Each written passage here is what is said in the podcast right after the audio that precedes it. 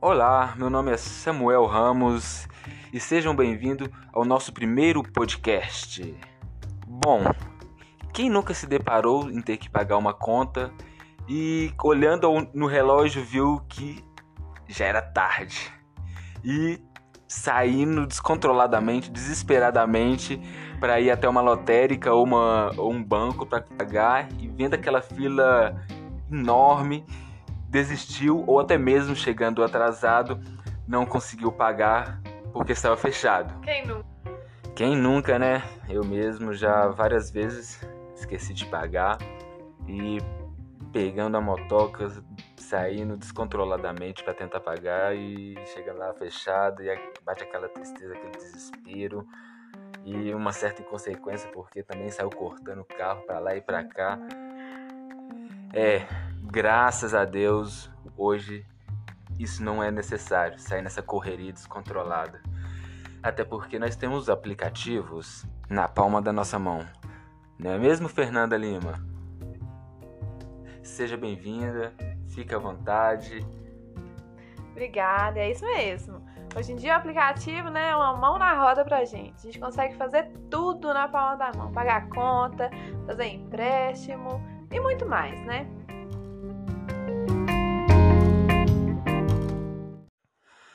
Vamos começar então. Fernanda, nos fale um pouco de você. Meu nome é Fernanda Lima, tenho 24 anos, né? Sou formada em administração pelo Centro Universitário UNA de Betim. É, sou certificada da Ambima, né? Que é, tenho a CPA 10, que é uma certificação para pessoas que trabalham é, no mercado financeiro e de investimentos. E tenho experiências é, em dois bancos, no Itaú Unibanco e no Mercantil do Brasil. Qual desses bancos é o melhor que você mais gostou de trabalhar? ah, não existe melhor assim. Foram experiências diferentes. É, cada uma com, seu, com seus prós e contras, vamos dizer assim. Segundo o que eu ouço as pessoas falarem, e que eu também acho assim, ah. esses bancários têm uma vida boa, né? Porque é ar-condicionado, pega 9 horas e sai às 16, ah. de segunda a sexta, tem uma liberdade, não fica naquela suadeira na, na rua. Porque tem ar-condicionado. É, não fica naquele. Mas o que realmente o bancário faz? É, mas não é bem assim não, viu? Porque bancário não tem moleza desse jeito não. Muita, muita gente vê, vê sentadinha ali no ar-condicionado, mas lá o pau quebra, viu? O bancário, ele... Eu acho que o centro de tudo, o principal de tudo, são é, as vendas, né? O trabalho com os produtos financeiros, porque bancário tem muitas metas é, de empréstimos consignados, empréstimo pessoal, venda de seguro, vendas de capitalização, é, financiamentos, aberturas de contas, enfim. Então, assim, o bancário trabalha e trabalha muito, viu? É, é sem falar no estresse, porque é muito estressante lidar muitas vezes é, com o público, né? Eu, particularmente, eu gosto, mas tem seus momentos, assim, chatos, né? Vamos dizer assim. E é muito estressante também as metas, que são bem puxadas. Fernanda, é, você poderia citar um valor de uma meta que você tinha que bater mensalmente lá? Ai, olha, podemos dizer que é na casa de mais de um milhão. Isso aí, com certeza, por mês, lógico. de empréstimos, assim. Misericórdia, você tá doido, é muito dinheiro.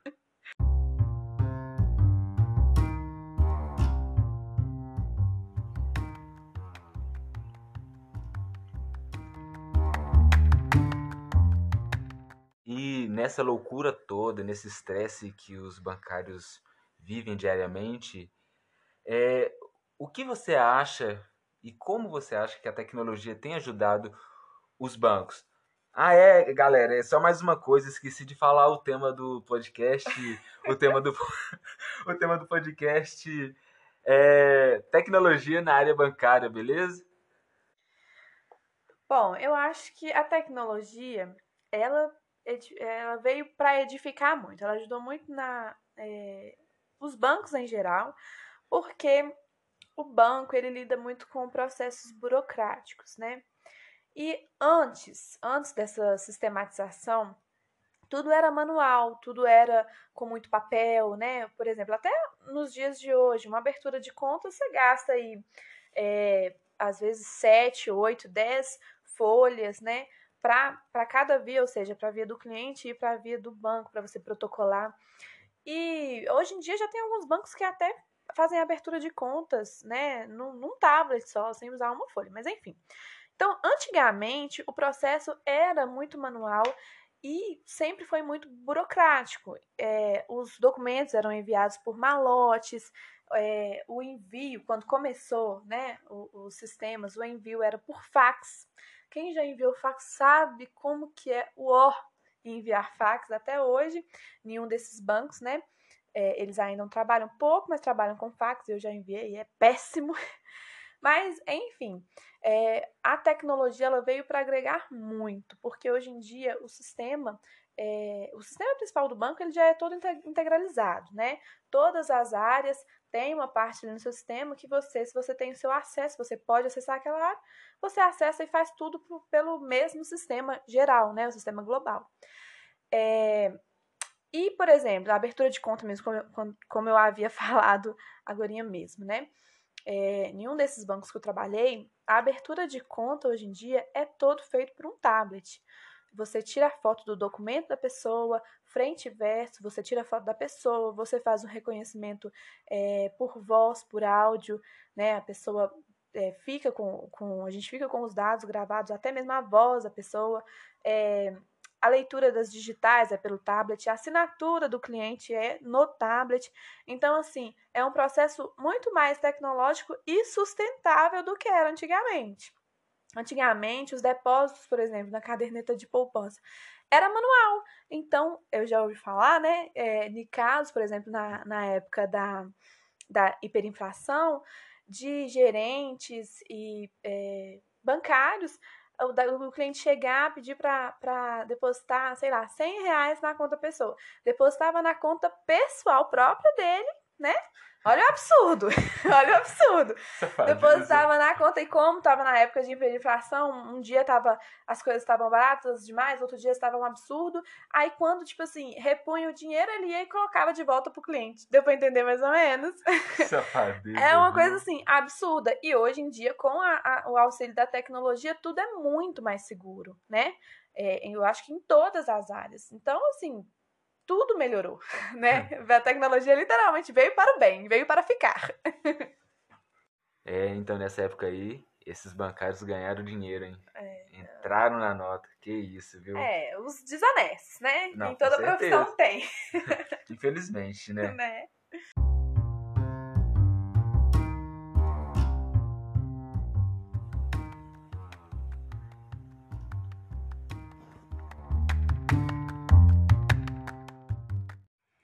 Fernanda, em relação à pandemia, é, vemos que tudo mudou, né? É, com certeza. Então, provavelmente na área bancária deve ter sofrido algum impacto.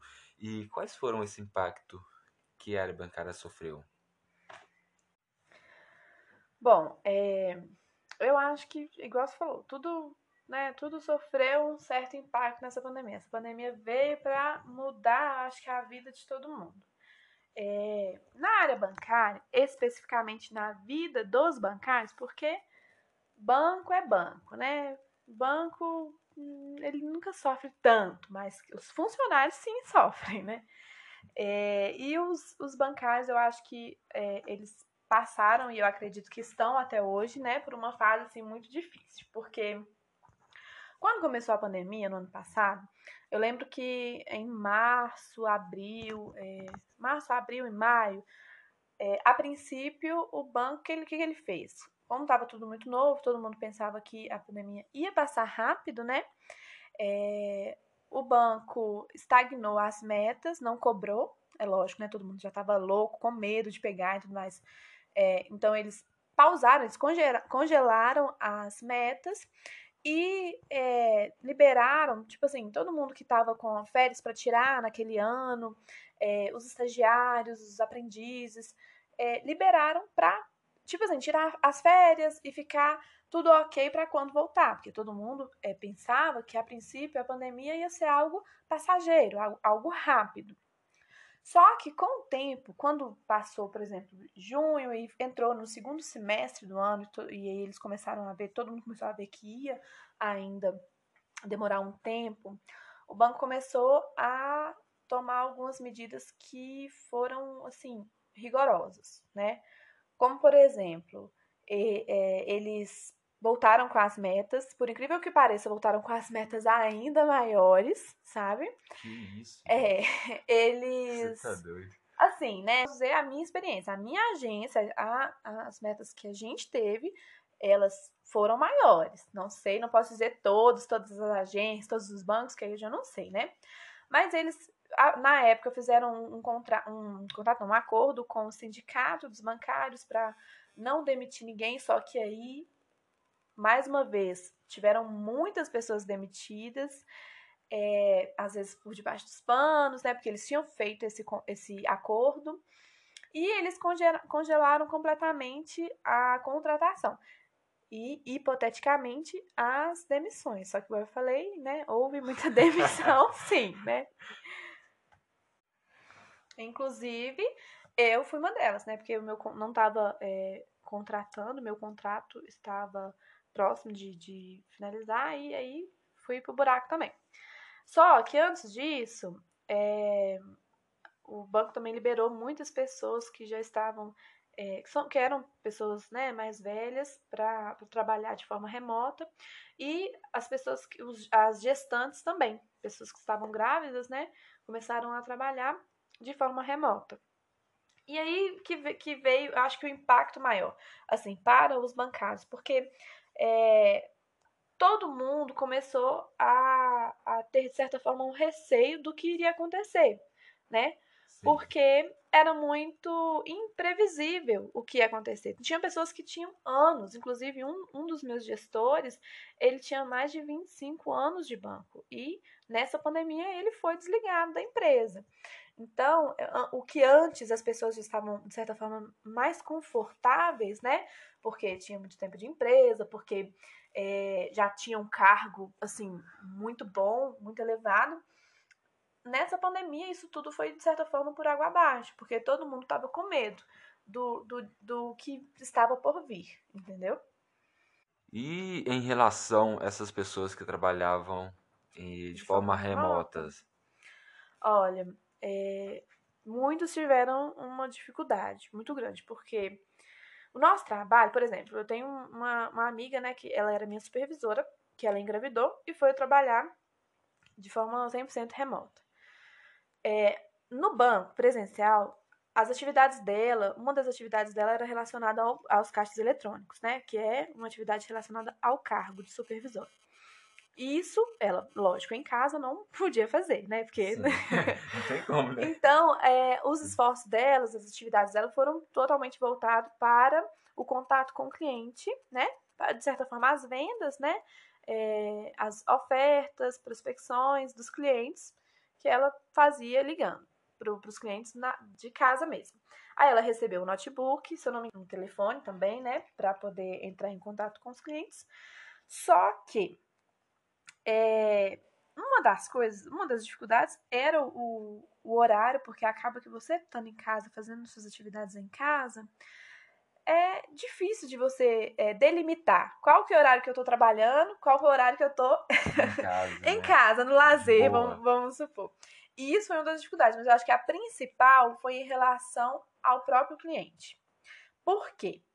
Porque o nosso público, eu acho que hoje em dia vamos dizer assim, que mais de 70% da, das pessoas que frequentam as agências bancárias são o público da terceira idade. O nosso público, na maioria das vezes, você liga para poder ofertar, você é, faz uma, uma análise da conta do cliente. Às vezes o, o cliente está pagando uma, um cheque especial que tem uma taxa de juros muito alta e ela tem disponível para ela um, um, empréstimo pessoal que né, é uma taxa muito mais baixa. E aí você faz essa análise e você liga para o cliente para explicar para o cliente é, uma forma melhor para ele. Só que você não está na agência. É, ele fala assim: é, por telefone eu não vou fazer nada. Né? e aí, muitas vezes, a, a, o público da terceira idade, nessa pandemia, eles receberam um pouco melhor o aplicativo do que antes, isso com certeza, porque o medo do vírus, o medo de sair é, de casa fez com que eles se vissem obrigados a, a, a ter a alternativa do aplicativo, só que sempre é, as pessoas sempre têm, e tem que ter mesmo, esse receio de aceitar, é, por exemplo, tá mexendo com dinheiro, vou aceitar uma coisa pelo telefone. É, então, isso é uma, é uma dificuldade, até você é, ultrapassar essa barreira de confiança do seu cliente, mostrar para ele que você realmente é uma pessoa do banco, porque qualquer um pode te ligar e falar que é de um banco, é né? fácil, né? né? É. Então eu acho que assim, das pessoas que foram trabalhar é, de forma remota, esse foi a principal coisa que pegou. Você gerar confiança no cliente, para o cliente é, acreditar que você é do banco mesmo, para ele ir lá no aplicativo dele e aceitar a sua proposta. Entendeu? Entendi. Acho que foi isso que, que pegou mais, né? Porque as metas continuaram, igual eu é. falei, as metas continuaram, tinha que vender, tinha que, que continuar trabalhando e tentar o máximo, né? Complicado. complicado.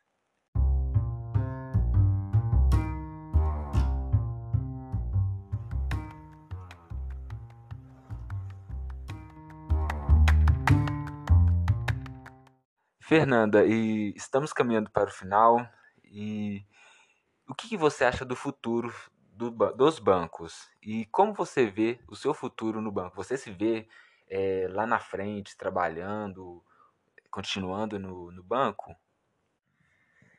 Olha, eu acho que o futuro do banco definitivamente é caminhar para o, o mundo digital. Porque hoje em dia, no aplicativo, você consegue fazer tudo que você faria Verdade. numa na agência. É praticamente tudo, né? Você consegue contratar um empréstimo, você consegue fazer uma transferência. O Pix veio, né? Sim, que é uma maravilha. que você pode transferir qualquer quantia sem pagar nada. Pois é, nem eu vi sem mais. então, assim, no aplicativo você consegue fazer realmente tudo que na agência você faria né? É, até hoje em dia, é, se você. Algumas coisas, por exemplo, quando você bloqueia o cartão, pode ser que você não consiga no aplicativo, realmente não consegue. Mas se você ligar na central com auxílio é, do dispositivo de segurança do token no aplicativo, você consegue, você consegue é, desbloquear. Né? Depois de você passar por toda aquela análise para ver se realmente é a pessoa, né? É, de segurança mesmo.